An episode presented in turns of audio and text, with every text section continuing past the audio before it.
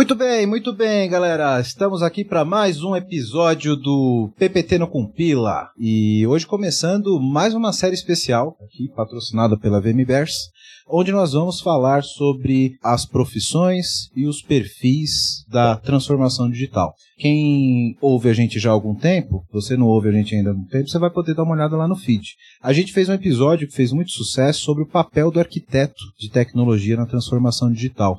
Foi o nosso episódio piloto, número 000. Tá aí no teu, é o primeiro do teu feed aí, tá lá no YouTube também. E pelo sucesso desse episódio, a gente resolveu dar continuidade agora com uma série especial, onde a gente vai falar de todos os perfis, todas as profissões que dirigem aí e pavimentam a transformação digital das empresas. E hoje a gente vai falar do papel base, do papel principal aí do cara que ajuda a construir tudo isso, que escreve tudo isso, que é o desenvolvedor. Né? O desenvolvedor que é o cara que está lá na ponta, batucando no teclado e que faz essa porra toda acontecer. Né? E hoje eu estou aqui com uma mesa super especial para falar desse assunto. Vou apresentar essa galera fera. Aqui na minha frente está o Fiameng, Femeng é gerente de DevOps, Desenvolvimento e Operações na CCE. Fala aí, Femeng. Dá um oi pra galera. Olá, pessoal. Boa noite. Estou muito contente aí com, a, com o convite para participar do podcast. É, eu sou gerente de Desenvolvimento e Operações, como o Elito comentou. Hoje a gente está com um time de umas 80 pessoas, algumas vagas em aberto, então já aproveito para divulgá-las, né? Quem sabe a gente já consegue aí uns currículos, né? A CCE, para quem não conhece, é a Câmara de Comercialização de Energia Elétrica. Eu gosto de explicar a CCE como um braço da ANEL, né? É o braço que faz as que cuida das linhas de transmissão ONS e a CCE cuida da parte contábil. Além disso, ela faz leilões, né, cuida dos contratos dos agentes. Esses são alguns papéis aí da, da CCE, tá? Vou deixar um pouquinho, porque tem mais gente aqui da CCE também, então ele vai contando. Show. Depois um vocês explicam direitinho como funciona essa parada, que deve ter deixado bastante gente curiosa, né, como funciona essa parte de comercialização elétrica e tal, e o desenvolvimento de software que tem relacionado a isso deve ser um uma coisa bem bacana. Depois vocês explicam um, um pouco melhor essa, essa parada aí. E eu deixo você divulgar as vagas também, tá? Aqui do nosso lado, Arthur Soave. O Arthur que é Tech Lead, né? Recentemente passou aí a, a função de, de Tech Lead, mas é um cara que tem super vivência no mundo de desenvolvimento um dos bons programadores aí que eu conheci, por isso que eu trouxe ele aqui para falar dessa vida de, de desenvolvedor. Dá um oi pra galera aí, Arthurzinho. Fico, fico lisonjeado com suas palavras. Bom, tô no mercado há quase oito anos. Já comecei como desenvolvedor COBOL algum tempo atrás, num banco vermelho brasileiro aí. Com essa cara de criança, você não programou em COBOL, velho? Programei, cara. Não, não pode ser. Não pode, nem compila. Dependendo da idade de quem escreve o código, o COBOL não aceita. Compila e roda melhor que muita coisa. Mentira, não vou entrar nessa. Bom, tô quase há oito anos no mercado, tô me tornando tech lead agora. Inclusive o Wellington é meu gestor. Você naturalmente moderado aqui. Tô, cara, que é, é imparcial, relaxa. território, ah, território neutro. E hoje eu trabalho com a, na Sul América, né, com, diretamente no setor de autorizações do, do plano de saúde. E principalmente com linguagens orientadas a objetos, né? Java e, e por aí vai. Show de bola. E aqui do meu lado esquerdo tá o Molina. Fala Molina, beleza? Ah, e aí, tudo bom, pessoal? Bom, eu, para começar, eu, eu, vou trazer uma frase aqui: o desenvolvedor é o cara que transforma sonhos em realidade, né? É ele que bateu o código lá para sair. Eu, tô na, eu sou da CCE também, né? Tô lá com o Fiameng, tô na CCE há 20 anos. Comecei cedo, entrei na CCE, eu tinha só 6 anos de idade, né? Então, 20 anos de casa. E hoje eu cuido do time de arquitetura e desenvolvimento. E o nosso maior desafio agora lá no time é, juntamente, é justamente conciliar essas duas visões aí para a gente fazer entregas melhores para o mercado. Show de bola. Obrigado aqui pelo, pela presença de todos vocês, aceitarem o convite, a gente falar desse papel tão importante aqui e cada vez mais procurado no mercado, né? Você vê as primeiras palavras do podcast é cadê? Preciso de dev. é, então, é, isso só, só destaca bem o, o, o, papel, né? E a, a importância do, do desenvolvedor nesse momento de transformação digital, nesse momento de pandemia, de, de tudo que está acontecendo no mercado. Né? Bom, eu queria é, é, abrir com vocês aqui, para a gente começar a falar dessa discussão dessa vida desenvolvedor, desse, desse papel do desenvolvedor, é, ver a visão de vocês sobre o que de fato é o papel e o que de fato é a função do desenvolvedor dentro de um time de tecnologia. Né? Quando, normalmente, quando a gente fala com pessoas que não são da área, as pessoas imaginam que todo time de, de, de, de desenvolvimento, todo time de tecnologia são programadores, são desenvolvedores, porque não conhecem exatamente os outros papéis. O papel do tech lead, o papel do, do gestor, o papel do arquiteto, né? Geralmente as pessoas acham que todo mundo coda, todo mundo programa, mas nem sempre é assim, né? Existem muitos outros papéis dentro de um squad de transformação digital, dentro de um squad de desenvolvimento, e a gente vai passar por todos eles aqui nessa série de profissões, né? Mas hoje eu queria é, que vocês, cada um de vocês, colocasse ali uma, uma síntese, né? De qual o papel do desenvolvedor dentro do desenvolvimento, né? E a partir daí eu quero puxar alguns outros pontos de como a gente trabalha a formação desse cara, como que a gente trabalha os skills dele, como isso foi evoluindo na, na no tempo, né? Porque vocês estão, são mais velhos do, do mercado, vocês devem perceber uma diferença bem grande da atuação do dev hoje da atuação do dev quando a gente se informou, por exemplo. Né? Quando eu me formei, ainda o papel do analista de sistemas e o desenvolvedor, como isso foi evoluindo, né? então eu quero passar isso com vocês. Mas antes eu queria que vocês dessem uma, uma sumarizada, dessem uma, uma síntese de, de qual o papel, de fato, do dev hoje dentro da transformação digital? Eu, eu acho que o, o, o papel do desenvolvedor é resolver problema, cara. Desde o mais simples até o mais complexo, lógico, né? Mas uh, aquele, aquele usuário, o provável usuário te traz um problema, você tem que converter aquilo em código e resolver. É, se você vai fazer com linguagem X ou Y, com arquitetura X ou Y não interessa. Você está bem, bem friamente, né? Você está sendo pago para você resolver um problema, para você transformar aquilo numa solução que seja eficiente, lógico, né? Seja aí palavras-chave, né? Buzzwords, escalável, seja sustentável e para mim se, se resume a resolução de problemas, cara. Show. E também. Assim, uh, acho que os papéis dentro de tecnologia ele vem mudando ao longo do tempo, né? Eu acho que é uma evolução e aí a forma de preparar o todo, eu acho que vai muito cotada das grandes de tecnologia, né? Do que elas vão cunhando, né? Eu lembro de um artigo da Netflix, acho que de 2018, que ele fala: opere o que você construa. E daí começa todo o conceito de DevOps que a gente vem vindo. E o Build and Run, né? Exato. E aí começa a, o, o papel dele ser muito maior do que só codificar, né? Então, o entendimento do desenho, o, a forma como ele vai testar, né? E como ele pode ser direcionado com o teste, né? Os TDDs de hoje. Eu acho que tudo isso é o que o desenvolvedor está aprendendo e está evoluindo como papel. Além disso, tem toda a outra parte, né? Como é que ele concilia tudo isso com o conhecimento de negócio? Eu acho que aí tem uma gama grande de assuntos para a gente explorar, né? E até para, como você falou, uma síntese, não vamos continuar Sim. só nisso, tá? Eu acho que assim, é um papel que vem em constante evolução, assim como as tecnologias, né? Então você começou lá com um sistema de suporte à decisão, e aí você veio para um BI e veio para um Business Analytics e depois um, uma inteligência artificial, Big Data conforme foi evoluindo a tecnologia. O papel do desenvolvedor, da mesma forma. Um cara que só conversava com a máquina, entendia lá, ou alguém passava a tradução para ele, e agora ele começa a ficar muito mais amplo.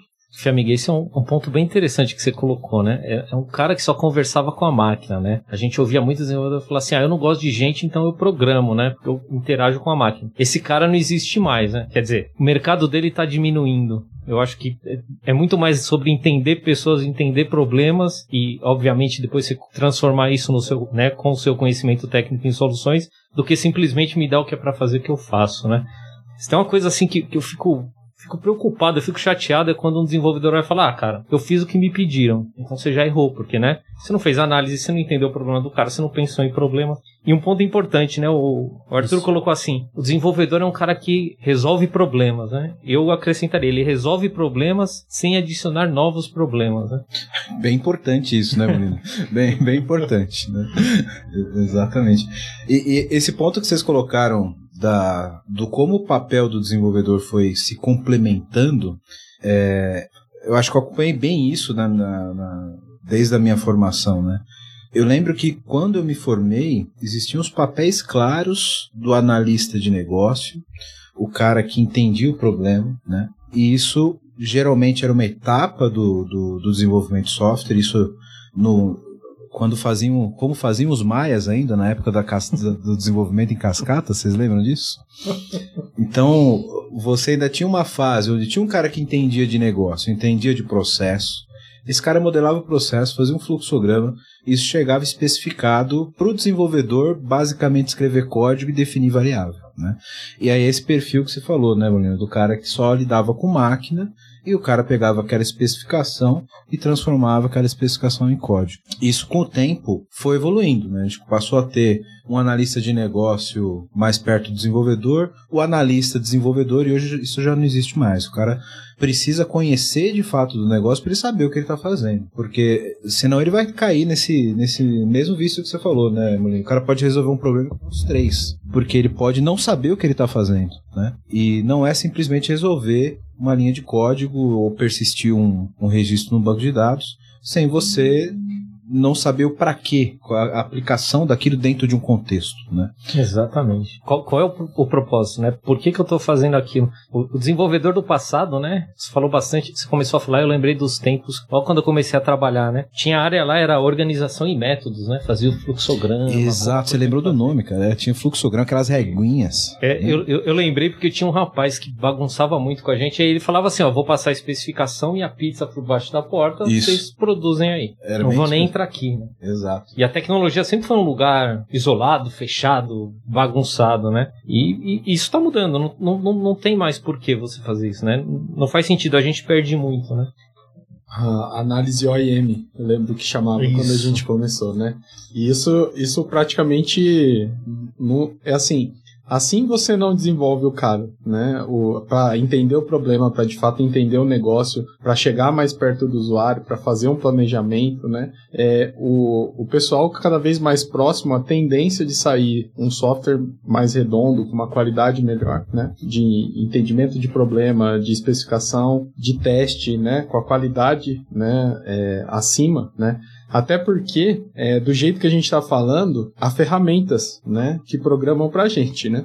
Se eu conseguisse colocar um monte de coisa lá e desse jeito já sai as regras prontas. Aí a gente não precisaria nem do desenvolvedor mais, né? Então, Se assim, você pegar algumas ferramentas de no-code que existem hoje, elas são muito semelhantes às ferramentas que a gente tinha de especificação no passado. Você fazia especificação em fluxo e basicamente você faz isso já vira código. Né? Exato. Depois eu quero ouvir a opinião de vocês sobre essas ferramentas. Tô bem é, curioso. Polêmica, polêmica, polêmica.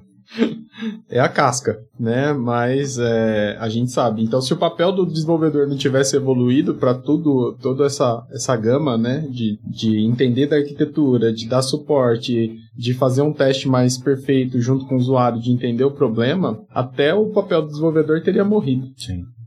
Os no-codes estão aí, né? Em algumas linguagens, acho que alguma coisa até funciona, não muito. Tem, tem seu valor, mas eu, eu, tenho, eu tenho uma opinião muito particular sobre isso. Mas a gente vai voltar nessa daí, Molina.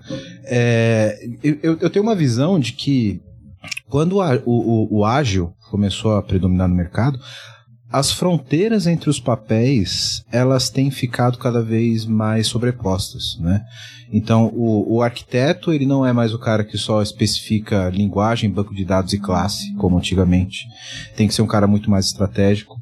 O tech lead está cada vez mais próximo do arquiteto e também muito próximo do desenvolvedor. E o desenvolvedor ele tem que entender um pouquinho de cada um também. Né? Então, o desenvolvedor que passava pizza e especificação embaixo da porta lá, esse cara, hoje ele precisa de fato ter um conhecimento mais amplo e saber onde ele está aplicando aquele conhecimento dele de linguagem e, e do desenvolvimento em si, ali do algoritmo, né? Porque senão, e, e convenhamos, né? O ágil ele facilita essa interação. O cara tá num squad menor. O cara tá participando dos rituais juntos, né? É, eu acho que facilita para o desenvolvedor ter esse entendimento e facilita também para o cara ter uma, uma qualidade do trabalho melhor.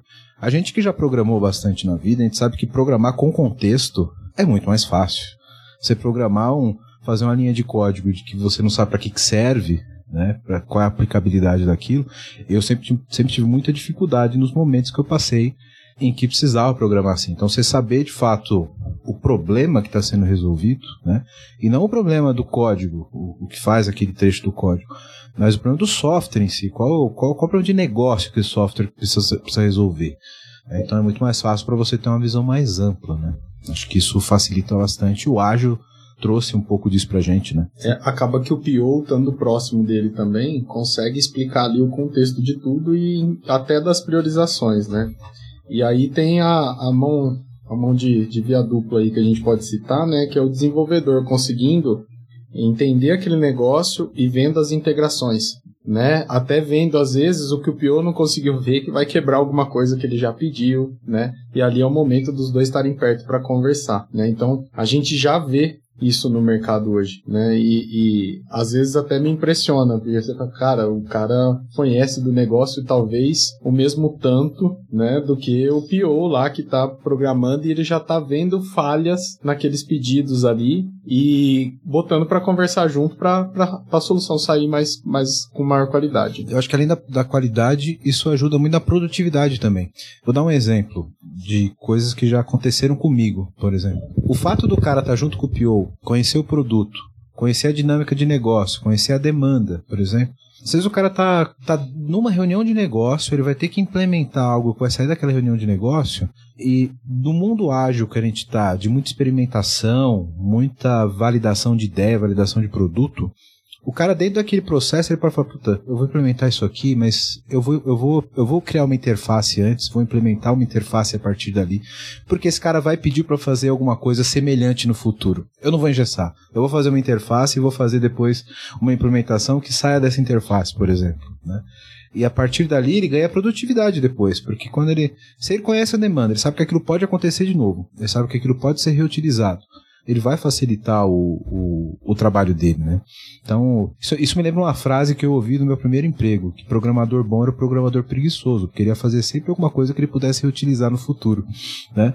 E, e faz algum sentido. É uma boa frase. É, sim. E, e, Wellington, isso tá num livro de Spring, cara, que ensinava, acho que era Spring in Action, lá na versão 3. alguma coisa, que ele dizia que o cara é preguiçoso porque ele reusa e porque ele gasta o dobro do tempo para encontrar algo pronto para não ter que codificar. Só que se você olhar, ele vai gastar muito mais tempo, ele vai aprender. Só que no final das contas, a, a, a qualidade do produto é maior, né? Eu vou eu não vou resolver um problema, né? Eu vou usar algo que alguém já resolveu. A gente tá falando aqui da proximidade, né? Do, do time de negócio para o time de tecnologia. E a gente tá falando muito que o time de tecnologia mudou, né? O desenvolvedor ganhou músculo, ganhou outras habilidades. Mas a área de negócio também mudou. Eles perceberam que estar próximo da tecnologia é importante, que é melhor abrir a porta e ir lá do lado do cara conversar, né? É, eu sempre achei muito ruim essa relação que a gente tem, né? Que a tecnologia tem muitas empresas de cliente-fornecedor tirador de pedido. Né? É, a gente não é cliente fornecedor. Cara, a gente é parceiro e a gente vai entregar isso aqui. A gente vai resolver seu problema. Sempre que isso aconteceu, o resultado é melhor.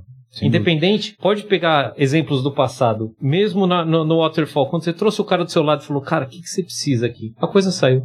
E, e, eu acho que muito da transformação que a gente tem de negócio hoje, Molina, é dessa, dessa proximidade. Porque quando o negócio pedia e a TI executava, a gente perdia a comunicação da volta. Hoje, com os dois papéis na mesa discutindo o assunto, quando a TI ganha conhecimento do negócio, ela sabe o que a tecnologia pode fazer que às vezes o negócio não sabe. E, e, e pode gerar algum tipo de inovação, algum tipo de disrupção. O cara fala, cara, pô, eu entendi o que você quer fazer. Por que, que a gente não vai por aqui, usa uma inteligência artificial aqui, faz um processo diferente aqui? Que é uma coisa que o seu negócio não tivesse esse conhecimento de tecnologia, ele não poderia sugerir uma solução como aquela. Não, não, não veria um pedido do negócio com uma disrupção de tecnologia. Então, acho que muito do que a gente está vivendo no, no mundo hoje de soluções mais inovadoras, mais tecnológicas, né, vem dessa parceria negócio e tecnologia, porque é, é, a tecnologia influencia cada vez mais o negócio, né? Exatamente. isso faz muito sentido. E, e, se você olhar hoje, os grandes, né, os, quem tem assumido a direção das empresas, né? Geralmente é o cara de TI, porque ele estica, né, o conhecimento dele, ele vai para o negócio, aprende o negócio e traz toda a bagagem de tecnologia. Então essa troca é muito importante para gente. Agora, para o desenvolvedor conseguir isso, ele precisa estar tá aberto, né? Ele precisa entender que não é ele o, ele o notebook dele, né? Fala aí, Arthur, como é, como é que você lida com seus clientes? Ah, esse perfil mudou, né, cara? Eu lembro que quando eu comecei a trabalhar, eu era desenvolvedor de fábrica de software. E era exatamente isso. Eu recebi o pedido por baixo da porta lá. Um miojo. Miojo. Inclusive, cara, se você precisava fazer um select, vinha exatamente a query que você precisava codificar. E, puxa, todo mundo juninho, né? Deu errado, mas eu fiz o que você pediu, é isso. Na minha máquina funciona. Na minha máquina funcionou. mas esse perfil mudou, ainda bem, né, cara? Eu acho que foi difícil, mas de uns anos para cá a gente conseguiu encaixar o, o, time que eu trabalho, por exemplo, nesse perfil de não ser o tirador de pedidos, né, mas ser alguém que entende o que o negócio tá, tá fazendo lá, onde você precisa chegar com aquela tecnologia e resolver o problema da melhor forma, né? E quando o cliente, ah, respondendo a sua pergunta, né? Quando o cliente ele acha que você é um tirador de pedidos, não, não resta muito caminho a não ser ter uma DR com o cara. Senta aqui, vamos conversar, né? Vamos, vamos conversar. Cara, tem, tem, que, tem que rolar uma discussão aberta ali pro cara entender que, que simplesmente fazer o que ele tá mandando, às vezes pode não dar certo, entendeu? E, e seguir o jogo da, da forma mais diplomática possível, né? Não adianta simplesmente você sentar com seu fone de ouvido ali e ficar codificando um negócio totalmente à toa, por exemplo, para provar que o cara tá errado, sabe? Isso não faz o menor sentido. Uma, uma grande sacada até das empresas nesse ponto, porque quando você fala de de Big Data, de inteligência artificial, começou com eles juntando os dois caminhos, né? Eles, a empresa viu que só tecnologia não fazia porque ela coletava um mundo de dados e para quê? Se não tivesse um insight de negócio junto e um pouco de entendimento do que precisava se pegar de dados ali para comprovar aquilo, para descobrir uma nova oportunidade, para descobrir uma fraude num sistema de banco ou qualquer, qualquer linha desse sentido, né? Então assim, eles, eles foram, né? A linha do tempo vem isso, né? Seja desenvolvedor de Java, de uma tecnologia assim, seja um desenvolvedor de Python, seja algumas ferramentas de BI mais um IA em conjunto, elas foram se juntando para gerar novas oportunidades de negócio. Até no ponto de empresa farmacêutica falar assim: opa, começaram a vender mais esse remédio, eu descobri que se eu fizer outros remédios com o mesmo componente ativo, eu consigo vender mais dessa, dessa área. O médico começa a indicar isso aqui também. Então, dependendo do tipo de doença que está tendo, aquilo lá também vai resolvendo, é mais uma oportunidade, é mais um remédio para se pôr na praça. Né? Então, tem inúmeros casos de negócio que foram resolvidos com essa junção. Né? Então, o desenvolvedor está com um papel cada vez mais importante. No fim, é isso. É, exato. É o cara que tem que entender dos dois mundos, né, cara? É, e e, eu vejo isso como uma puta de uma oportunidade profissional para quem está nessa área, né? Porque você começa a entender de fato sobre tecnologia e uma coisa que eu acho extremamente gratificante para gente que tem a oportunidade de trabalhar nessa área é que você começa a ver de fato uma transformação acontecendo naquele mercado. Né? E você ajuda a, a drivar isso, a impulsionar isso. Isso, cara, aqui a gente pode falar palavrão, é foda pra caralho, né? É muito louco. Isso é, é, é, é animal, a gente vê o como a tecnologia pode transformar processo, pode transformar mercados, né? Isso eu acho muito louco.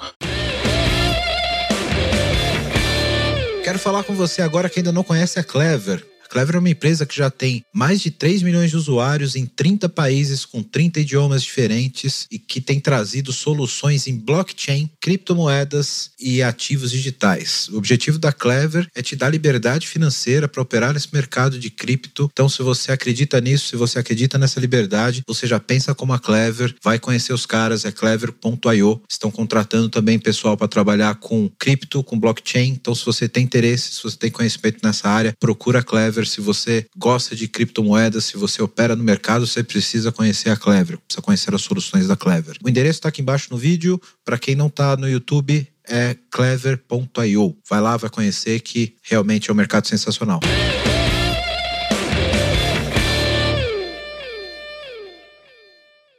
Uma pergunta que eu quero fazer para vocês aqui, que é, ela é super discutida atualmente, é um pouco polêmica. A gente falou disso no nosso segundo episódio, que a gente fala de mercado de TI, a gente fala dessa escassez de tecnologia, etc. Você que não ouviu, que está ouvindo a gente, depois volta lá no feed, ouve esse episódio que é, é bem bacana. A gente falou um pouquinho sobre a formação desses profissionais. Eu queria voltar nesse ponto, nesse episódio, para falar exatamente sobre a formação do desenvolvedor. Antigamente, fazendo um paralelo com o que a gente já falou, o cara tinha que ter um perfil extremamente técnico e uma formação estritamente técnica, né? Porque é o cara que só ia codar, ele ia receber especificação, ele tinha que ser especialista naquela linguagem e ele ia codar naquela linguagem e entregar o trabalho dele. Hoje, na minha opinião, eu quero ouvir de vocês, o perfil do desenvolvedor mudou, mas a formação não mudou tanto. O perfil dos cursos de computação, ele ainda é um pouco mais rígido e um pouco mais focado nessa parte técnica. Visto isso, no nosso mercado atual, na formação do desenvolvedor, o quão pesa a formação formal desse cara? Um curso superior, um mestrado, um curso técnico? O quão relevante isso ainda é hoje? Porque veja, o cara continua tendo que codar, ele continua tendo que saber os fundamentos de tecnologia, de algoritmos, de estrutura de dados, etc. Isso você pode ser um autodidata, você pode aprender melhor talvez na faculdade, mas você tem demanda de conhecimentos hoje no mercado de tecnologia, de rituais, de processos, que dificilmente você vai ter na faculdade. Então, será que ficou menos relevante uma formação na área de tecnologia? Será que ela ainda é um diferencial? Ela é mandatória ainda? Vocês contratam um cara que de repente não tem curso superior? Qual é a visão de vocês? Ah, eu, eu relevo, cara, principalmente porque eu sou um caso desse, né? Quando eu entrei no mercado, eu tava para concluir a faculdade, tranquei para trabalhar e tô me formando agora só. Isso tem quase 10 anos já. Eu mantive a faculdade trancada por um grande período. E, cara, você consegue evoluir né, no, no mercado sem ter uma, uma um, um, diploma necessariamente dito, sabe? Eu acho que é possível sim. Inclusive, fora do país é muito comum ser substituído um diploma formal por tempo de experiência. Isso é, é bem comum fora do, do país. É, mas não desmerecendo um curso superior, entende? Eu acho que ele tem disciplinas que te ajudam a se formar profissionalmente de uma forma muito. não necessariamente na técnica, mas, por exemplo, um, um, um, semestre de estrutura de dados eu acho que é fundamental, cara. Porque se o cara vai ser desenvolvedor, ele precisa saber como implementar algoritmos de, de uma forma consistente, de uma forma que seja performática e tudo mais. Hoje se fala tanto de escalabilidade, né? Outra buzzword aí.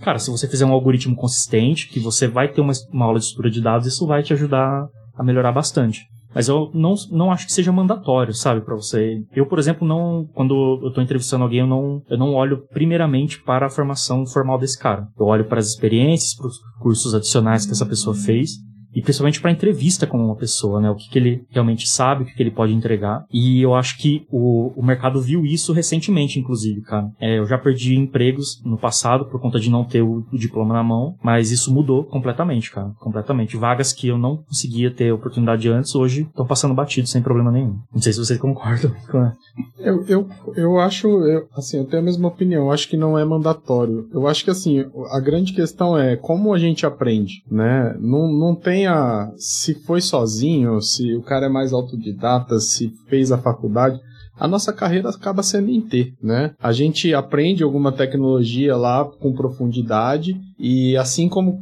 qualquer outra coisa que a gente aprenda, a gente vai agregando e vai vindo similaridades e vai vindo a curva de de esquecimento, que é a forma como, como o cérebro aprende, seja para tecnologia ou qualquer outra coisa. E a gente vai agregando e vai virando, ó, eu manjo pra caramba isso aqui, muito a fundo, e aquilo ali tem uma similaridade com essa, então já aprendi aquilo, aí eu agrego mais um pouquinho, e aí eu vou virando aquele generalista. Eu acho que continua mantendo um TOGAF aí, né, falando do, do, do framework de arquitetura aí antigo, né, é, mas a forma como a gente aprende, a forma como a gente evolui e cresce na carreira continua a mesma e a gente vai. Não tem como você saber tudo de tudo, mas um pouquinho de cada coisa junto com aquilo que você aprendeu, você vai.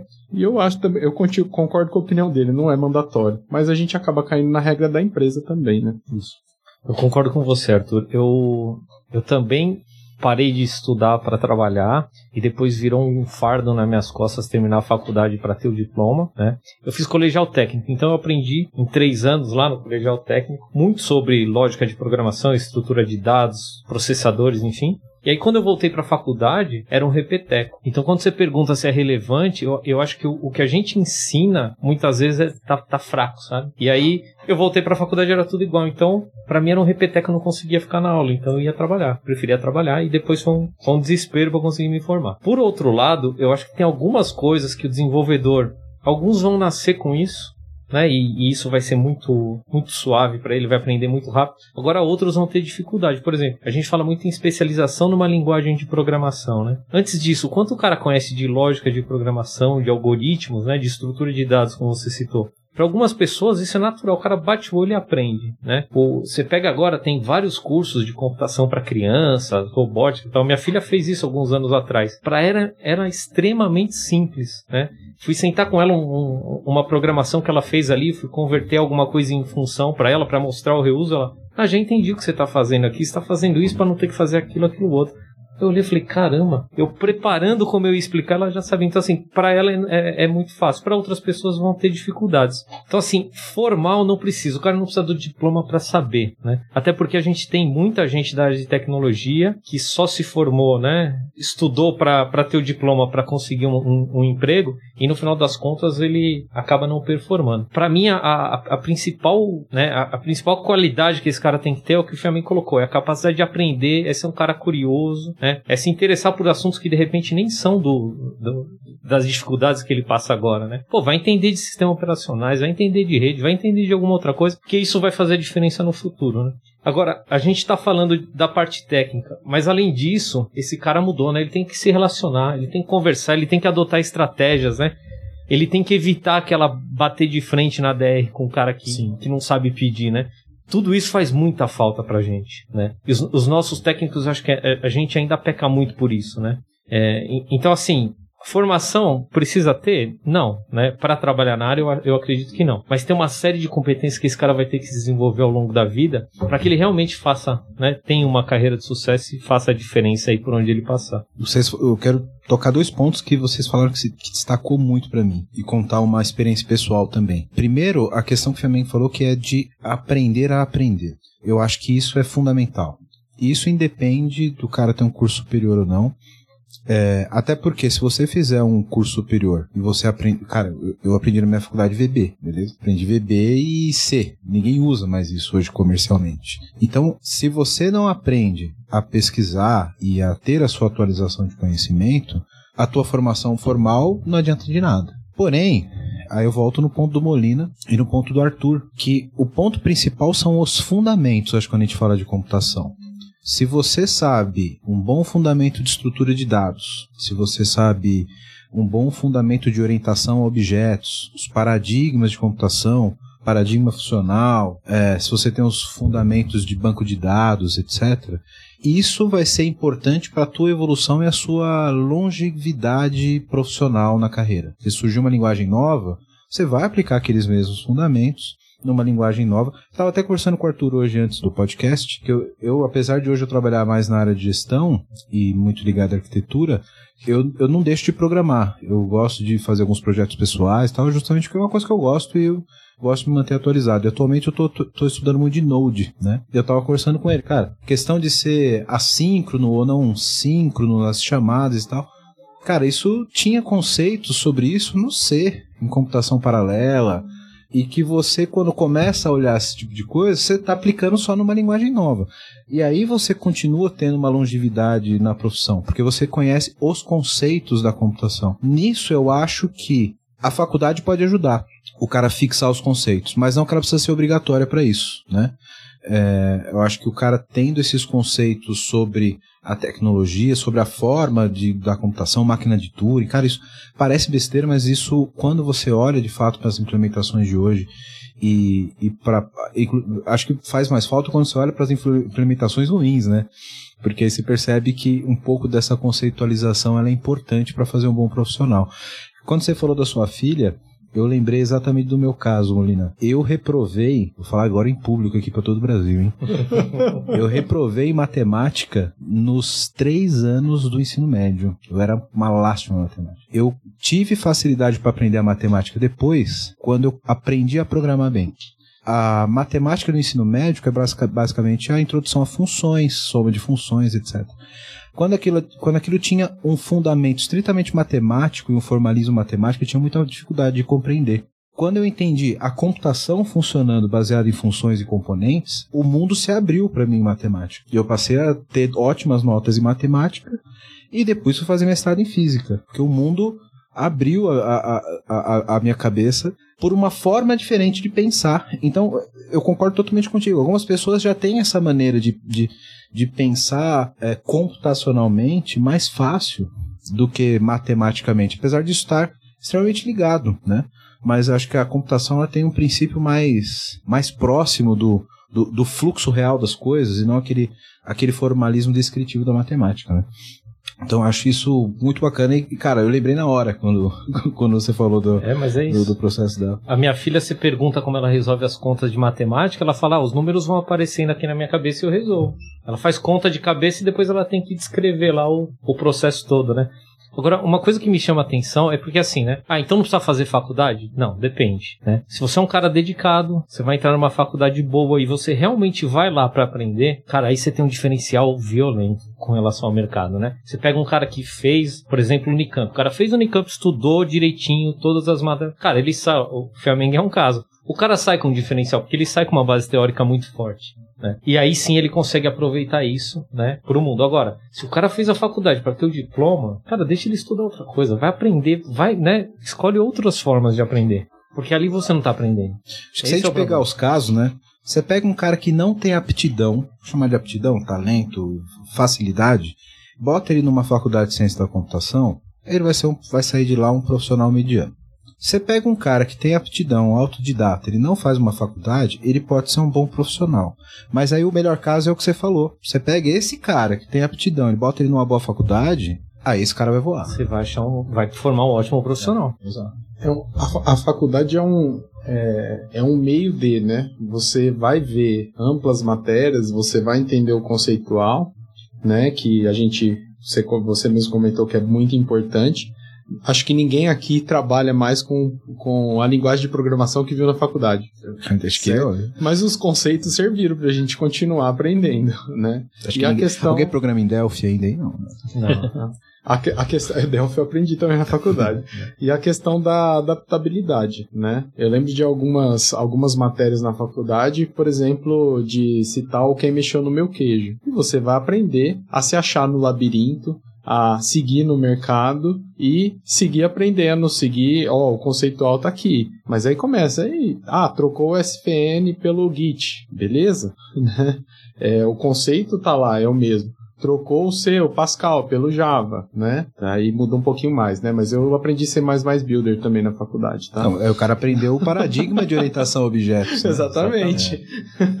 então, isso aí tudo ajuda, né? Então, assim, Dá pro cara fazer sozinho? Dá. Eu acho que é até mais difícil, né? Mas, cara, tem grandes profissionais. A gente já também trabalhou, né? Com grandes profissionais que estavam correndo atrás de terminar a faculdade, mas que já sabiam uma ampla.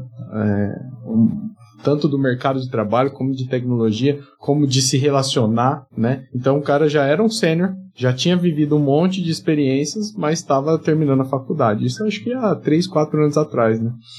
É por aí. E eu acho que a gente vai ver essa deficiência no futuro não muito distante, viu, cara? Porque hoje o que não falta é vaga aberta no mercado. Mas o que não falta também é curso de Instagram para formar desenvolvedores em 30 dias. Em 30, 30 dias. dias. É. E aí, cara, sei lá, o cara faz um, um bootcamp lá de três meses com uma, uma linguagem orientada a objeto, mas ele não entende o paradigma de orientação a objeto, sabe? Ele, ele sabe fazer CRUD, ele expor uma API RESTful com um CRUD lá. Isso, o cara abre o Spring, fez é o tutorial isso. do Get Start. Exatamente, é isso que ele sabe fazer. Cara, você vai, vai ver essa, esses softwares eficientes mais na frente. Né? Então, não é fundamental, mas é fundamental. Sei lá. Eu acho que não é, a forma, não é formal, né? Precisa ter uma formação que não, não necessariamente seja formal, né? Isso. Mas o conhecimento continua sendo mandatório. Né? Sim, com certeza. Independente do cara ter sido formado numa faculdade ou no curso do Instagram, se o curso do Instagram não deu conhecimento pro cara, assim como muitas faculdades também não convenhamos. Sim, com né? certeza. Então, acho que o conhecimento, acho que todo mundo concorda que o conhecimento e o fundamento, ele é essencial, né? E eu acho que até como recado para quem está ouvindo a gente, o conhecimento e o fundamento não é a ferramenta, né? Então, cara, você está aprendendo a trabalhar com microserviços, está aprendendo a compor APIs, não é estudando a documentação de Spring que você vai, de fato, ser um especialista em microserviços e APIs, né? Você deveria estar estudando os fundamentos disso e não a ferramenta disso, né? Porque, como o, o, o Fiamen disse, as ferramentas ficam, os, as ferramentas passam e os conceitos ficam, né? Acho que é o, isso é o recado mais importante, né? É, uma coisa que eu fiz recentemente foi voltar para o básico, inclusive refiz um curso de, de Java, cara, do básico, relembrei muita coisa. E é, e é, bom você fazer isso com frequência, cara, independente do nível que você esteja, assim. Faz você relembrar muita coisa, às vezes tinha muitos conceitos que eu nem lembrava, porque eventualmente você não aplica no dia a dia, né? mas ter a, a, a, sua fundamentação ali bem, bem estabilizada, bem estável é, é, fundamental. Uma coisa que você falou, Arthur, que me chama a atenção, né? O, o cara aprende, né? Ele aprende, ele participou lá de um, de um bootcamp de alguma linguagem e ele sai fazendo aquilo. Só que ele não entendeu como é que funciona, né? Hoje você pega aí vários desenvolvedores, o cara começou pelo JavaScript, beleza, tá tudo certo, não tem problema. Mas ele não conhece para trás, né? Ele não conhece de lógica de programação, ele não conhece de, muita coisa, né? Não conhece nem como funciona o browser direito. E aí, cara, fica difícil. Que vai produzir código ruim, vai produzir código que não tem performance, vai, vai dar problema. Vai ser ruim de, man, de manter. E aí você fala, pô, a faculdade do cara é ruim. Não, não é, ele não teve base, né? Não, não teve a base, a estrutura para ir construindo conhecimento, né? Porque você está estudando Node agora, né? E aí você começa a relacionar com, com, coisas lá do passado. Ah, então isso aqui que vocês chamam de sei lá o que é isso. Pô, puta isso, nome é. fresco. Pô, agora vocês chamam de promise, isso aqui é thread no Java, né? É, é, você começa a ligar os, os, os, os fundamentos das, das coisas, né? Porque, no fundo, cara, a computação não muda desde 1980, né? A gente está falando de, de, de, processamento de algumas formas apresentadas diferentes, né? E, graças a Deus, melhores, né? É. Exato. Então, é, mas os conceitos ainda estão lá, né? Tá tudo rodando máquina de Turing até hoje, né? Então algumas coisas são, são, são imutáveis, né? É interessante, eu vou, vou eu vou até perguntar por que, que será que o bootcamp é de 30 dias? Ó, o cérebro aprende com 21. Todo mundo lembra das bíblias de Delphi com aprende em 21 dias, Lembra, certo? Exato. Com 21 dias a gente cria o hábito. Mas se a gente conseguir criar o hábito nesse cara que pegou o bootcamp de estudar tecnologia depois do bootcamp, de repente ele vai se tornar um grande desenvolvedor, Sim, entendeu? Então tudo é possível aí. Né? Exato. Pode não ter entendido ainda. É, né? eu, eu acho legal esses bootcamps. Como introdução pro cara, sabe, o primeiro empurrãozinho. Mas não dá pra achar que o cara vai sair depois de 30 dias, tá pronto pro mercado, né? Uhum. Acho que o problema tá aí. A criação do hábito aí de 21 dias, tem até é. TED que fala disso, né? Tem até os, os TED Talks lá, como que o cérebro cria um hábito, né? Faz aquilo 21 dias. Então se o cara estudou 30, de repente ele vai continuar estudando, vai continuar a carreira, achou o propósito, né? Vai chegar lá. Você imagina, a gente que fez 4, 5 anos de faculdade, às vezes sai da faculdade, arruma um primeiro emprego e fala, cara, que porra é essa? O que, que, que, eu tô fazendo aqui? Eu não vi nada disso. Imagina o cara que fez 30 dias. Exato. é. Ô, Fiamém, só tem um, um, um, detalhe importante aqui, cara. Em 21 dias não dava nem para ler a Bíblia do Delphi, cara. Não dava mesmo. Nossa, que era o negócio, né, cara? Não dava tempo. Mas uma, uma, uma... Aliás, quem é que disse que dava pra fazer um livro daquele em 21 dias, né, velho? Tinha 21 mil páginas. Os caras tinham que ler mil páginas por dia. Pra quem que não tá referenciando, era uma bíblia mesmo. É. Né? Era um livro desse tamanho. É. Com códigos, com CDs de exemplo, assim, revelando CD. a idade. Né?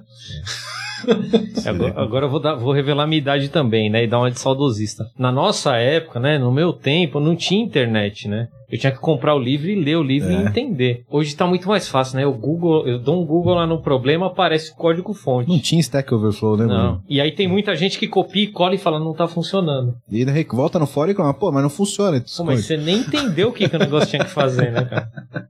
Pois é. é. Mas é, é, isso mesmo, não tinha Google, era através de Bíblia ou revista de CD-ROM na banca de jornal, né? Você comprava e, e, e vinha ali o tutorial escrito com os exemplos no CD. É, e era tudo na base do livro. E se tinha erro no tutorial do cara, você tinha que descobrir para fazer tinha, um, né? Porque né? já era. Esses eram o bom, que aí você tinha que estudar o negócio e descobrir onde tava o erro, né? Então, uma, uma coisa que, da época de, de baixa plataforma, né? É que eles, eles não conseguiam testar, né? O tempo de processamento era caro. Então eles passavam muito, é, muito tempo fazendo na máquina, né? E testando ali até eles irem colocar de fato na produção, porque o tempo do processamento era muito caro, hoje mudou tudo. Pois é, hoje inclusive o tempo de compilação. Tempo de compilação. Quando eu trabalhei com COBOL, no era, era o Bradesco na época, você tinha limite de compilações no dia para você, Caraca. porque era custoso, sabe? Cara? Olha a mudança. Olha a mudança. Agora é tudo em tempo real ali. Agora salvou compila, né? Já te dá o resultado. Salvou, já builda, roda ali no console embaixo desse Que bom, né? É. Como evoluiu a tecnologia, evoluiu o papel do desenvolvedor. Exato.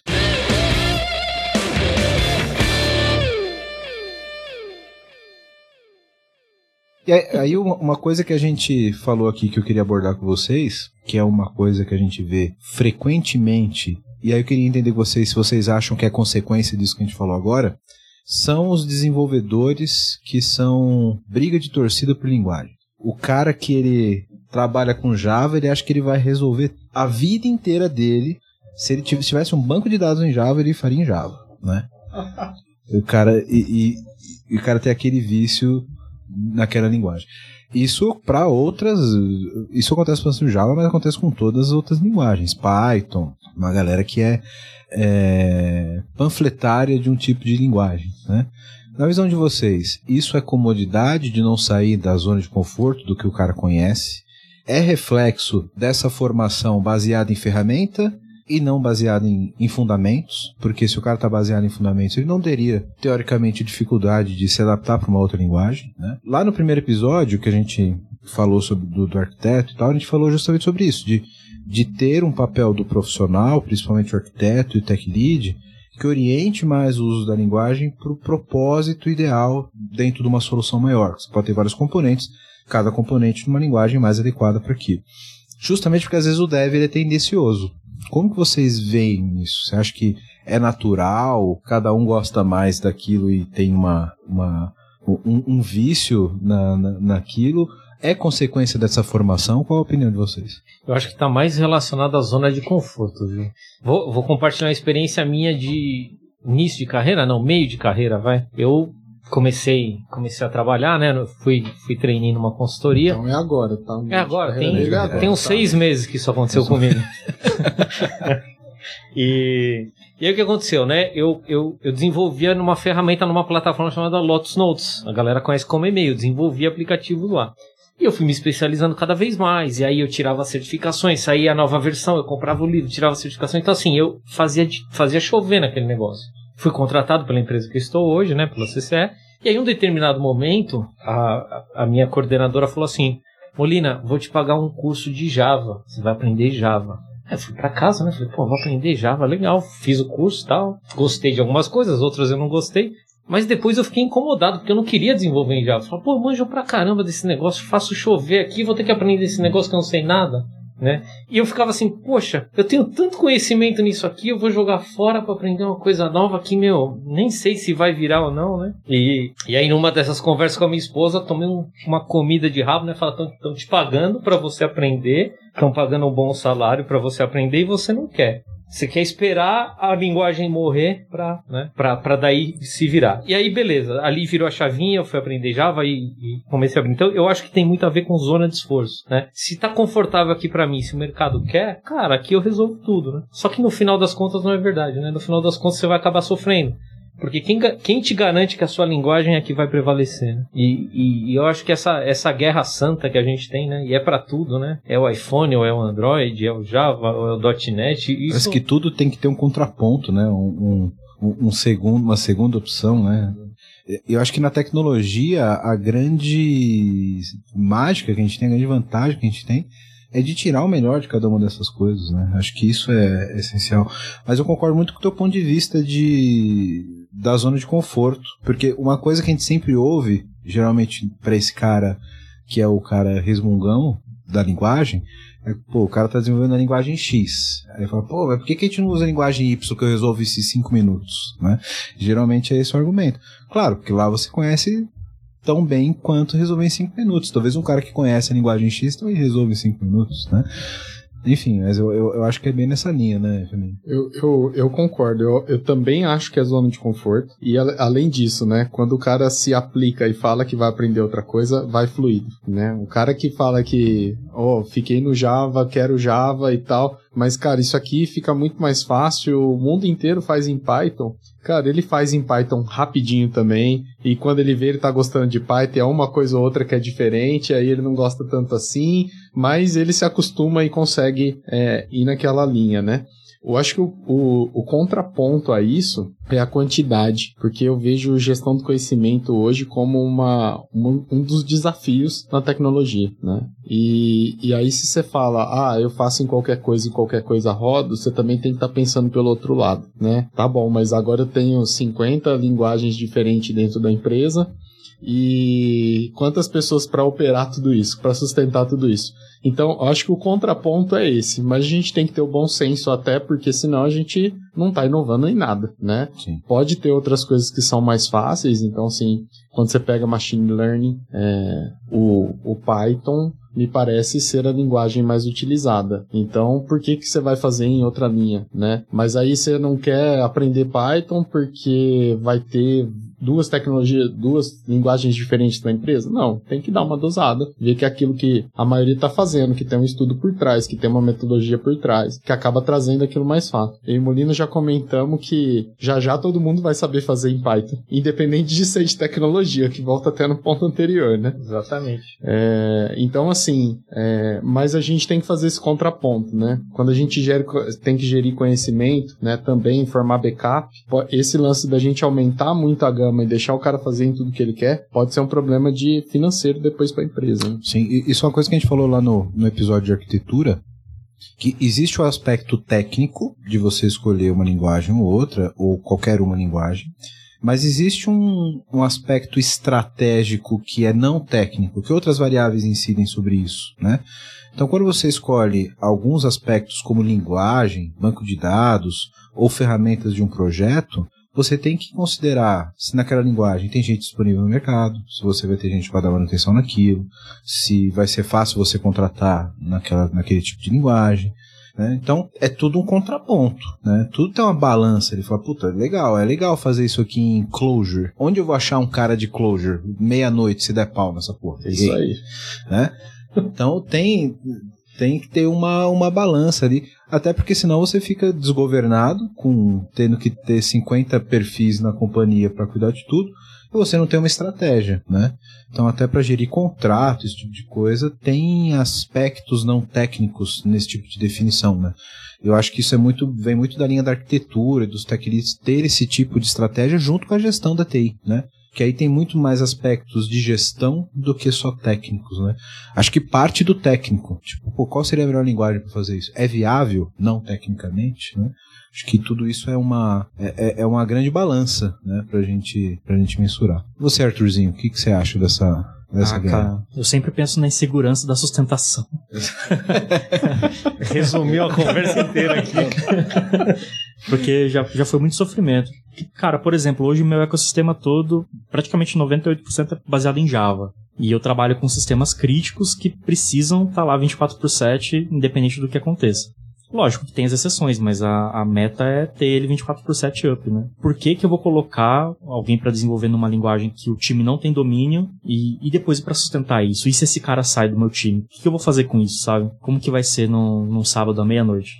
Então eu sempre tenho essa, esse sofrimento por antecipação, assim. Mas isso é mais um trauma de, de sustentação do que qualquer outra coisa, né? Mas, mas eu prefiro pensar dessa forma nesse, nessa, nesse tipo de decisão. E aí vai evoluindo em cima do que você já tem, né? Cara, sei lá, vai, vai, pensando tecnicamente no que você tem. Hoje, se eu tenho toda a minha stack baseada em Java, vamos fazer um esforço no time para manter sempre na versão mais recente, sabe? Vamos evoluir os frameworks que a gente usa, vamos trazer talvez uma linguagem que seja muito parecida, tipo um Kotlin da vida, alguma coisa assim. Mas sem fugir da... A, nesse momento, eu acho que a zona de conforto é muito válida, sabe? Eu prefiro não fugir do que o time pode suportar ali, do que ele pode entregar. É, aí entra muito na linha do, do aspecto não técnico, né? Que a gente falou com o Fiamen pô, não, é, se é um risco, vamos, não vamos se arriscar. Eu acho que o maior problema é quando é o inverso, né? Tipo, o cara que sempre trabalhou em Java, ele é imerso num time de Python, tá todo mundo trabalhando com Python, e ele é o resmungão que fica falando, pô, mas isso aqui em Java eu resolvi cinco minutos. Ah, né? Porra, agora tá vendo? Eu botei o ponto e vírgula, não precisa do ponto e vírgula, tá vendo? Aí, aí, eu, aí eu, o chatão, né? Mas vocês perceberam que os problemas que a gente trouxe aqui de múltiplas linguagens é de gestão, né? É o tech lead com medo de não ter um cara pra acionar, é nós aqui pensando na equipe, mas pro desenvolvedor, cara, ele deveria conhecer de tudo que ele pudesse, né? Sim. Cara, não importa. Você Sim. conhece .NET? Conheço. Conhece Java? Conheço. Conhece JavaScript? Também conheço. O que cair eu sei, eu aprendo. Porque as linguagens elas têm, têm propósito definido, né? E, e, isso pode ajudar, pode ser o diferencial. Logicamente que nós não vamos abrir, né, a porteira e falar, cara, faz o que você quiser aí, que é você que cuida, porque amanhã o cara recebe uma proposta melhor e vai embora. Né? Então tem, a gente tem que delimitar ali o, o, quadradinho de onde a gente pode brincar, né? Mas isso é para gestão, para continuidade de negócio. Agora, para o desenvolvedor, quanto mais ele souber, eu, eu, acho que é válido. Agora, também não vale conhecer de tudo um pouco e não saber fazer nada em, linguagem nenhuma, né? Porque saber de tudo um você... pouco e não ser muito bom em nada, né? É. Eu é. fico imaginando, Molina, se desenvolvedor fosse mecânico. Você tá, tá passando ali com o teu Chevrolet, chega no porto do mecânico e sai daqui, só mexe em Volkswagen. Só cuido de gol. Só, é, só cuide de gol, sai daqui, porque se, for, ó, se fosse um gol, consertava o teu carro em cinco minutos, né? Então, eu acho que do ponto de vista profissional, sem dúvida nenhuma, quanto mais o cara tiver conhecimento e, e, e conseguir abrir o leque dele, maiores são as possibilidades, inclusive evolução profissional, né? É, até porque às vezes você encontra paradigmas, né, de como a, a linguagem trabalha é feita que você consegue transportar para sua tecnologia, né? Fala, pô, lá em Python os caras fazem, sei lá, um algoritmo todo diferente. diferente. Pô, eu consigo adaptar aqui para resolver um problema em Java. Então é importante você conhecer. Até para você ter uma opinião para falar se aquilo lá é bom ou não, né? Exato. A gente começou perguntando se, se, se era zona de conforto ou não, mas eu acho que é muito mais falta de conhecimento, né? E vontade de eu querer defender que o que eu sei é o melhor do que entender que, cara, tem espaço para todo mundo, né? E, e, vocês acham que tem porque a área, de tecnologia, toda área especializada tem uma questãozinha de ego, né? Tem, tem, tem um pouco disso do cara defender que aquilo que ele sabe é o melhor? Tem. Mas eu acho que a gente vai quebrando. Eu acho que a gente vai quebrando isso, por exemplo, e aí fundamental também o papel do arquiteto, né? Eu defino a arquitetura de referência, eu sei pro lugar que a empresa quer chegar, para alinhar, né, a, a tecnologia com a área de negócio, com as estratégias da empresa, e eu defino o quadrado onde eu vou errar. Né? Então, isso acho que ajuda até a. Tudo bem, que é uma discussão de especialistas, né? Até chegar nisso, né? E aí também tem ego, Exato. começa, começa aí já, né? Mas definido ali, com, seja com votação e tudo mais, a, a diretriz da empresa, a arquitetura de referência, o quadrado que eu vou trabalhar está montado, né? E aí também cabe o papel do, do tech lead e do gestor, assim, ó, beleza, dentro desse quadrado aqui a gente tem que ter formação de backup, tem que ter gestão do conhecimento, tem que ter gestão da capacidade e seguir o jogo, né? Boa. Eu quero puxar esse ponto já que a gente falou do ego, para puxar um próximo ponto da nossa pauta aqui. Acho que sobre formação, sobre conhecimento técnico, cara, foi demos um banho de loja aqui sobre a, o papel do, do, do desenvolvedor, o, as novas atuações, o comportamento tecnológico desse cara. Mas um ponto super importante para isso acontecer é qual soft skill esse cara precisa hoje? Como é o dia a dia, como o Arthurzinho falou, para fazer uma DR com o teu cliente e falar, cara, senta aqui do meu ladinho, eu vou te falar por que, você tá errado. Cara, comunicação e humildade é tudo. É, para um, um, um, cara muito técnico, assim, cara, o, o, que eu vejo nos desenvolvedores que impacta muito, por exemplo, é, sei lá, revisão de um, de um pull request, por exemplo. Tem muito desenvolvedor que, que fica magoado com, com apontamento em código. É. O cara leva no tem coração. Tem amizade que acaba no pull request, cara. Sim. Inclusive é uma das coisas que eu pergunto em, em, entrevista, quando a gente vai trazer algum desenvolvedor, é como que você reage quando um código seu não passa pelo, pela aprovação de um, de um revisor, sabe? E tem desenvolvedor que é, que é terrível, cara. O cara não, o cara não aceita. E o mercado tá tão, tá tão aberto hoje em dia que o cara se sente à vontade para falar isso abertamente, sabe? É, é complicado.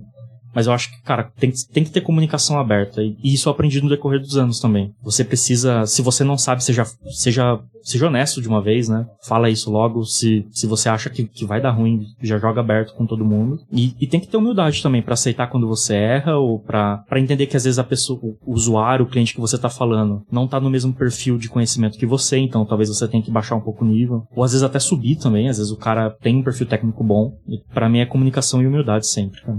É, eu, eu, concordo com ele, acho que não dá nem pra, pra, pra falar diferente disso, tá? Eu acho que assim, no fim, a gente tem um monte de, de perfis para estar tá lidando. Talvez se aquele desenvolvedor é mais duro, mais rígido, ou quer defender muito o ponto de vista, não seja ele a pessoa a ser negociar, a, a negociar com outra pessoa. Talvez mas... seja o cara melhor para falar com o PO, né? Exatamente, exatamente. Eu acho que são, são as linhas que você tem que entender dos perfis que tem ali no time e até entender do seu cliente para saber quem vai lidar melhor com ele, né? Porque assim, a gente, a gente vê isso claramente, né? Mas a gente tem perfis de advogado, perfis de engenheiro. É diferente, né? Um um pouco mais detalhista, um um pouco mais inovador, um não quer saber do detalhe, mas quer ver o negócio funcionando.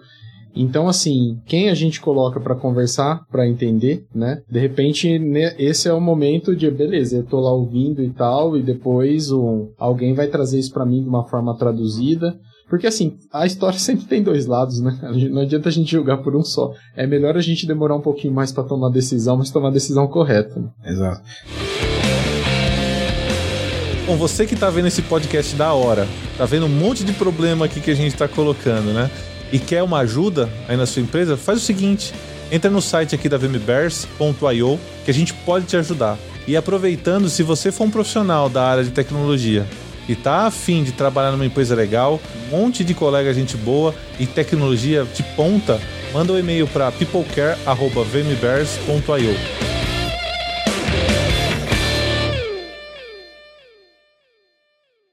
Eu acho que um, um ponto muito importante, né, Molina? Você que é o cara que deve ter a nossa idade aqui de experiência. Você tem 22 anos, é É por aí. Então, uma- uma coisa que, que a gente percebe é, desse mundo de, de tecnologia, onde, como a gente falou, tem muito ego envolvido, etc. A, nós que estamos aqui, a gente já consegue dizer que talvez dentro do mundo de tecnologia já tem um perfil um pouco diferente, porque a gente está aqui conversando, estamos gravando um podcast, a gente não teria um problema para falar em público. Sim. Então, isso já é uma soft skill que é um pouco diferente do que talvez a sociedade entenda como o perfil do cara de tecnologia, né? E que, por que, que eu falei, fiz essa brincadeira contigo sobre a experiência? Porque antigamente o cara de tecnologia era aquele cara que não falava, que era mudo, que ficava no canto, né? Eu peguei um pouco dessa, dessa parte também, antes de ser, ser cool, ser nerd. Hoje é, hoje, é, hoje é legal ser nerd, né? Exato. Hoje com startup e tal, tem nerd aí pegando mais mulher do que surfista, né? Então hoje é legal ser, ser, ser nerd. Mas como que isso... é, o cara que tá, tá ali no mundo de tecnologia, como que ele desenvolve um pouco disso? Porque hoje, com essa nova dinâmica, com essa nova...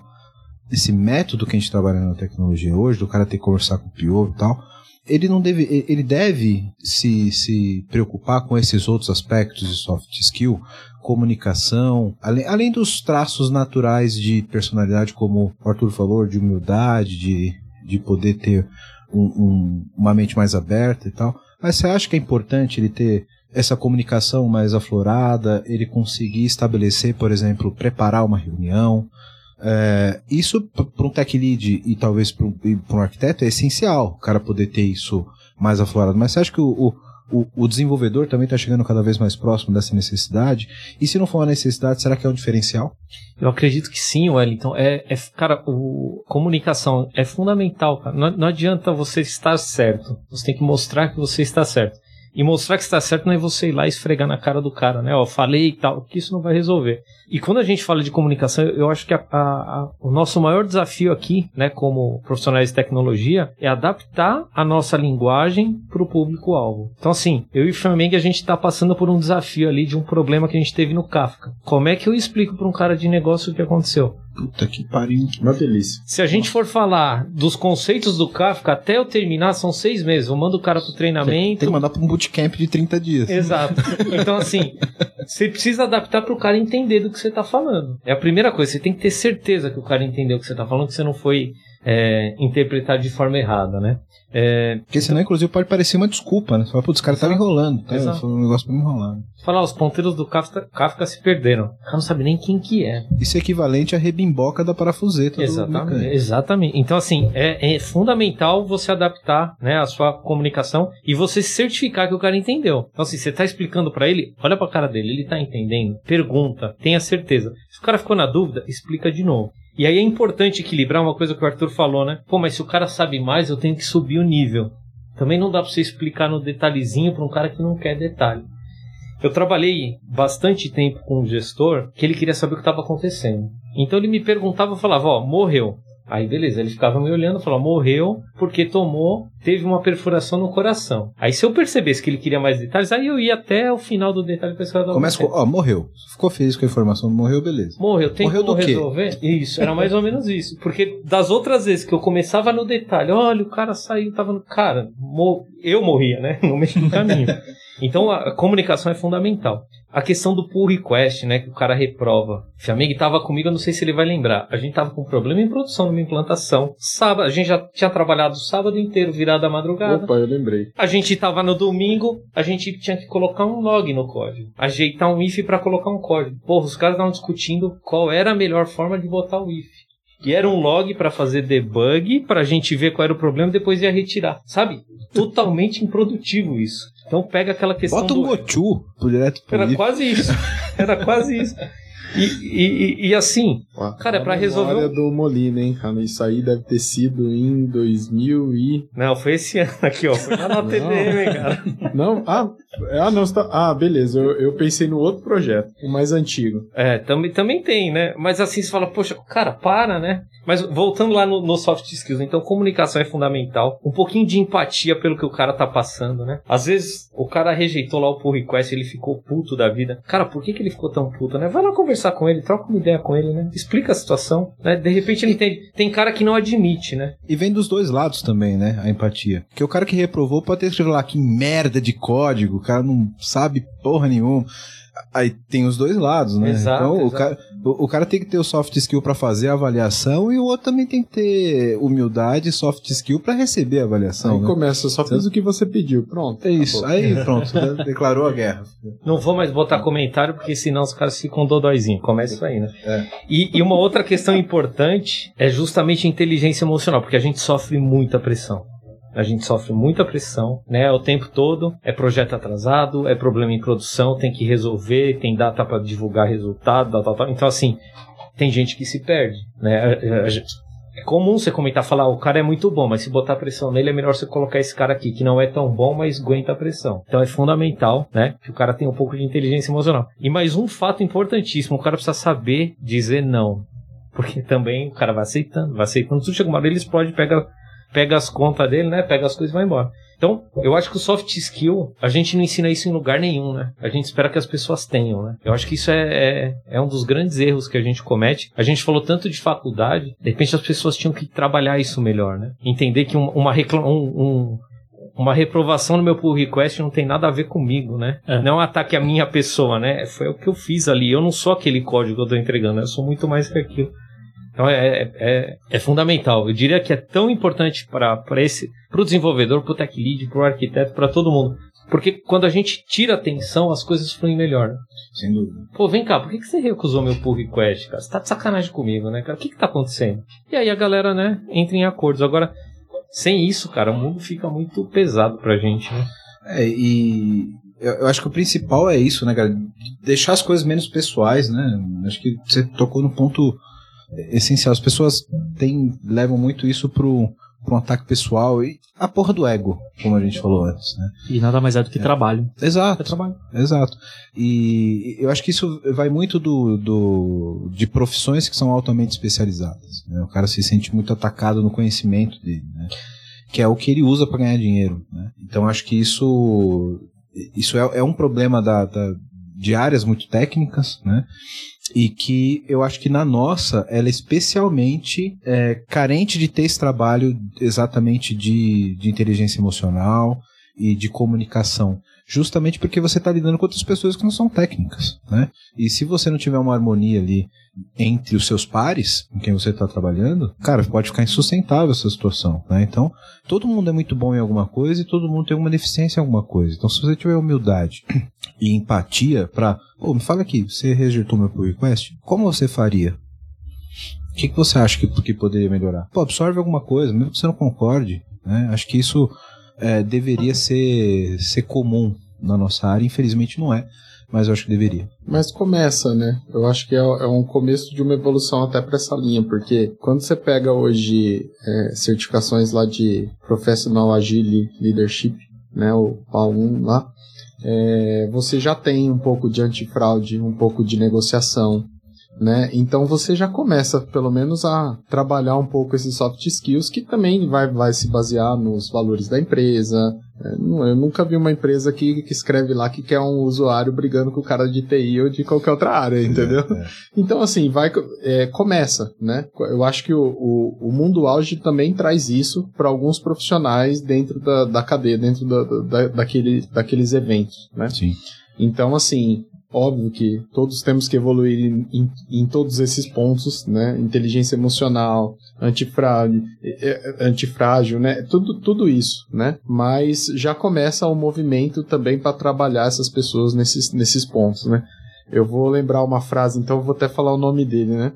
o Givanildo, o Molina conhece lá é da nossa empresa, ele falava assim, quando a gente estava Agora a gente juntou todas as áreas, é o desafio grande mesmo do DevOps, né? Mas a gente brincava assim, é, casca de tartaruga e olho de lince, né? Então a visão lá na frente e a casca grossa, porque a gente tem que aguentar um monte de coisa. Sensacional. É isso aí. muito bom, muito bom. Galera, a gente tá aqui já com algum tempo de podcast. Eu queria passar dois pontos rápidos com vocês aqui. Coisa pra, pra gente finalizar, já caminhar pro, pro finalmente. Eu queria ouvir de cada um de vocês dicas e conselhos aqui de com a experiência que vocês têm, tanto na parte de gestão quanto na parte de desenvolvimento. Se você pudesse, o que, que você diria para o dev que está no mercado agora, quer melhorar como profissional, quer evoluir tecnicamente, quer evoluir com soft skill, para o cara que está ouvindo a gente até agora no podcast, o que, que a gente pode deixar de recado para esse cara, além de mandar o currículo, Flamengo? Diz aí. Flamengo, o, o currículo é importante, hein? O currículo é importante. Não, mas vamos lá. Eu acho que o importante ele começar a se desenvolver. Eu acho que uma matriz SWOT de cada profissional é uma das coisas que pode ajudá-lo aí a ver aonde ele quer chegar, o que, que ele tem de fraqueza o que, que ele tem de ponto forte, né?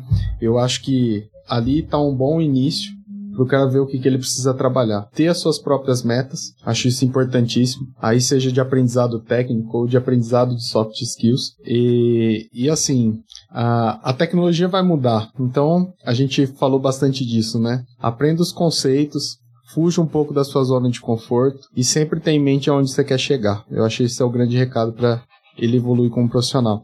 O desenvolvedor já passou do cara que só codava e só olhava para a máquina, já ganhou um monte de músculo, né? Depende dele continuar com isso, né? Pra, até para não virar, é, para não falar que o trabalho dele é só uma ferramenta no code, né? É isso. Bom, vamos falar desse ponto no final, hein? É, não esqueci, polêmica. tá anotado aqui. Cara, eu acho que, reforçando, tem que ter metas pessoais, né? Então, daqui, sei lá, cinco anos eu quero ser um desenvolvedor de nível sênior, eu quero ser um especialista. E você precisa ter consistência, cara. Tem- eu acho que consistência é importante. Você precisa fazer cursos com frequência, você precisa se especializar com frequência.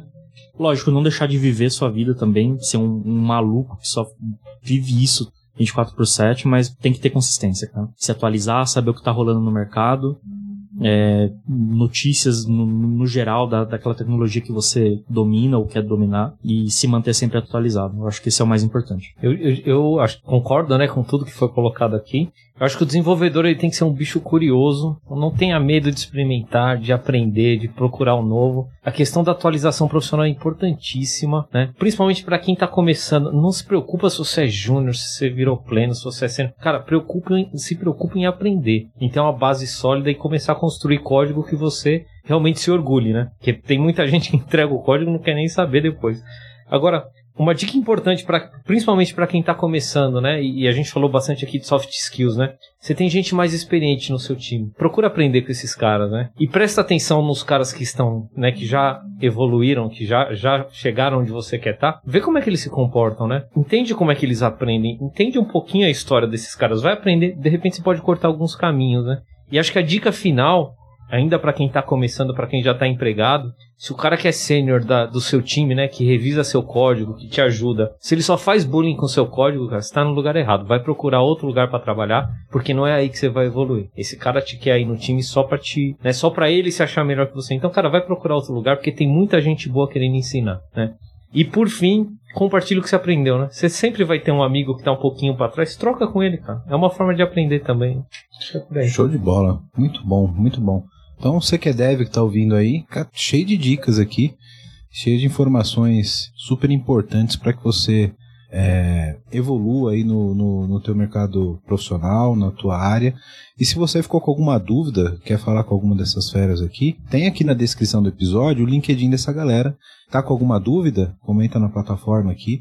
Deixa o seu like aí também e deixa aí sua pergunta pra gente poder fazer uma continuação desse episódio e de repente falar o que, que vocês querem saber, o que, que vocês querem entender sobre a profissão, tá? Mas a gente vai deixar o perfil da galera aqui para caso vocês queiram fazer alguma pergunta, pode comentar aqui, pode, pode dar o like aí que ajuda bastante a gente.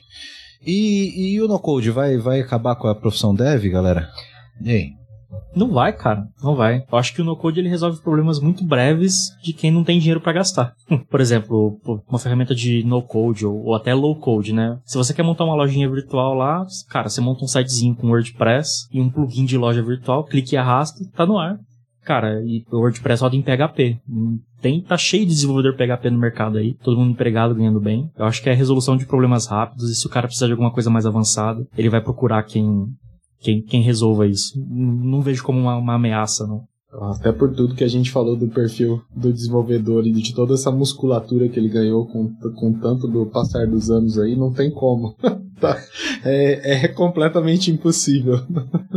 É, eu, eu, complemento aqui dizendo que o desenvolvedor que aprendeu lá no, no bootcamp fazer o CRUD e foi embora para casa e vive disso, esse vai ser substituído, né? Agora, o, o, o, desenvolvedor que trabalha, que estuda, né, que tem pensamento crítico, que tem todo, que é todo musculoso, igual o Flamengo falou, esse aí tem lugar garantido por muito tempo ainda.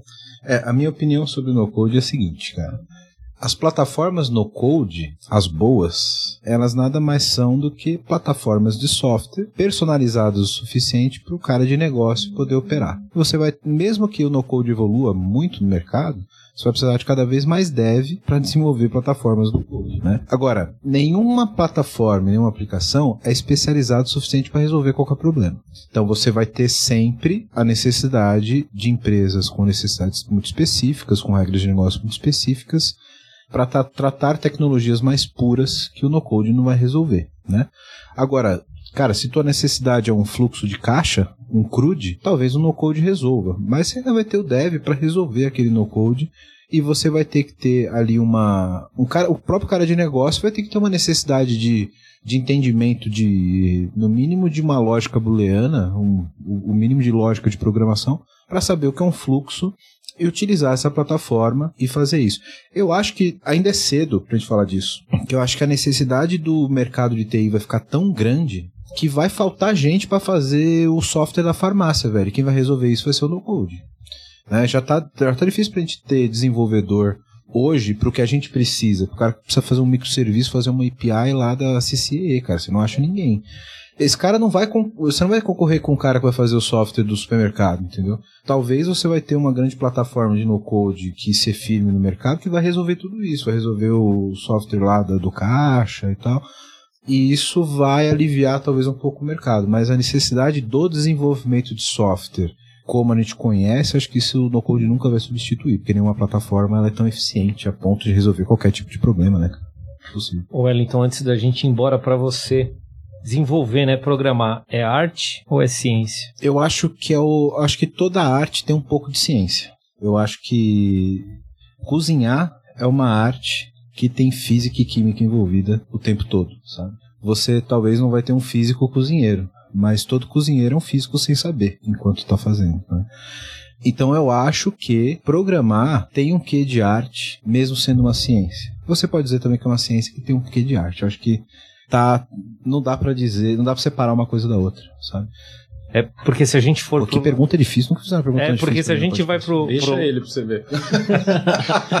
porque se a gente for pro lado da arte, a gente vai chegar no que o Arthur falou, né? Como assim você reprova meu pull request, né? Isso aqui é uma arte, como é que você tá falando que não tem valor? Sim, exato. Não? Então não, não pode, você não pode dizer que é uma arte. Exatamente. Né? Assim como você não pode reprovar o prato do cara e falar que é ruim, né? Pode. Então. pode. Se, mas é o ponto. A colher, a colher não é só uma arte, é ciência, né? Então, tem, dá para dizer que é uma ciência que tem a sua beleza, sabe? Sim. Mas que não dá para dizer que é uma arte, talvez. Que é muito Eiffels que é uma arte mesmo, cara. Você fica olhando lá e caraca, que, que ele fez aqui? O cara falou, olha, isso aqui, esse é um artista. Esse... esse é um artista, ele tava inspirado. Pois é. Tem toda uma metodologia envolvida que não dá para ignorar que é uma ciência. É, exato. Ciência da computação, né, gente? É, exato, exatamente. Muito bem, pessoal, e com essa uh, a gente finaliza aqui o nosso episódio sobre a vida do desenvolvedor desenvolvedor, a função do desenvolvedor e agradecer aqui esses caras, cara, que experiência sensacional trocar com vocês aqui, falar sobre esse papel tão importante aqui no, no, no processo de desenvolvimento. Reitero aqui para a galera que está ouvindo, quiser deixar alguma pergunta, comenta aqui embaixo, consulta o perfil da galera e vamos deixar essa conversa viva aí no, no offline, tá? Molina, obrigado, cara. Agradeço, para mim é uma grande honra participar aqui. Eu sou, sou ouvinte de vários podcasts, né? E, pô, tá gravando um agora é bem legal para mim. Vai pro meu currículo. e não esqueçam, pessoal, nosso LinkedIn tá aí, estamos contratando. Você desenvolvedor que quer desafios, você está tá contratando. Depois a gente conversa. Pô, Arthur, aí você Aí não quebra po- minhas aí não pernas. pode, Aí pô. você quebra minhas pernas. Arthur, obrigado, cara. Valeu, cara. Um prazer. Só isso? Só isso. Um cara objetivo. Eu sou- Fechei minhas vagas já. A gente contratou. Não quero... Verdade. Fia bem. Gente, mais uma vez, é agradecer mesmo, a oportunidade é muito bacana, tá? Eu, com- eu vou falar a mesma coisa que o Molino, também sou ouvinte de vários podcasts, de um monte de coisa, e participar foi muito legal. Eu vou aproveitar até para falar, durante, o, durante aqui a conversa, a gente falou de projetos, a gente falou de OTDM, a gente falou de Java, tudo isso é, é o mundo que a gente vive, né? Então, assim, até para quem despertou um pouquinho de curiosidade, o Molina já falou, então vou reiterar, as vagas estão aí, gente. Acho que vocês já perceberam lá na, na CCE tem vaga aberta, viu, galera? Quem tiver precisando aí pode consultar os caras, que são dois caras sensacionais aqui. Vocês vão estar muito bem assessorados e muito bem geridos. Galera, novamente, muito obrigado. Foi sensacional trocar essa ideia com vocês. Espero que vocês voltem aqui pra gente falar de outros assuntos, porque repertório não falta pra esses caras. Vai ser bem legal poder contar com a presença de vocês aqui novamente. Você que ouviu a gente até aqui, novamente obrigado. Segue a gente lá no Instagram, arroba PPT no Compila, arroba no Instagram também, arroba, é tudo arroba PPT no Compila. A gente tá lá no, no LinkedIn, no Instagram, no Twitter, TikTok também. Eu tô no TikTok agora, viu, cara? Aí Você vê? Você não tá dando treinamento pra desenvolvedor no TikTok, né? Ainda 30 não. segundos não dá pra ensinar. Ainda nada. não, mas a gente bota uns vídeos lá, cara, no TikTok, você acredita? Meu amigo tá fazendo aquelas dancinhas. Ixi. Então, não, é- é- deve ser bizarro, porque tem uma dancinha do nada entre um cara falando sobre a vida do desenvolvedor, né? Mas a gente tá lá, segue a gente lá É também. justo. né? A gente segue lá no LinkedIn, obrigado pela audiência de vocês. Segue lá nas redes sociais, arroba PPT no Compila, Twitter, Instagram, LinkedIn, TikTok, tá tudo lá. Obrigado pela audiência de vocês, um grande abraço, até mais. Valeu. Tchau, valeu. Valeu.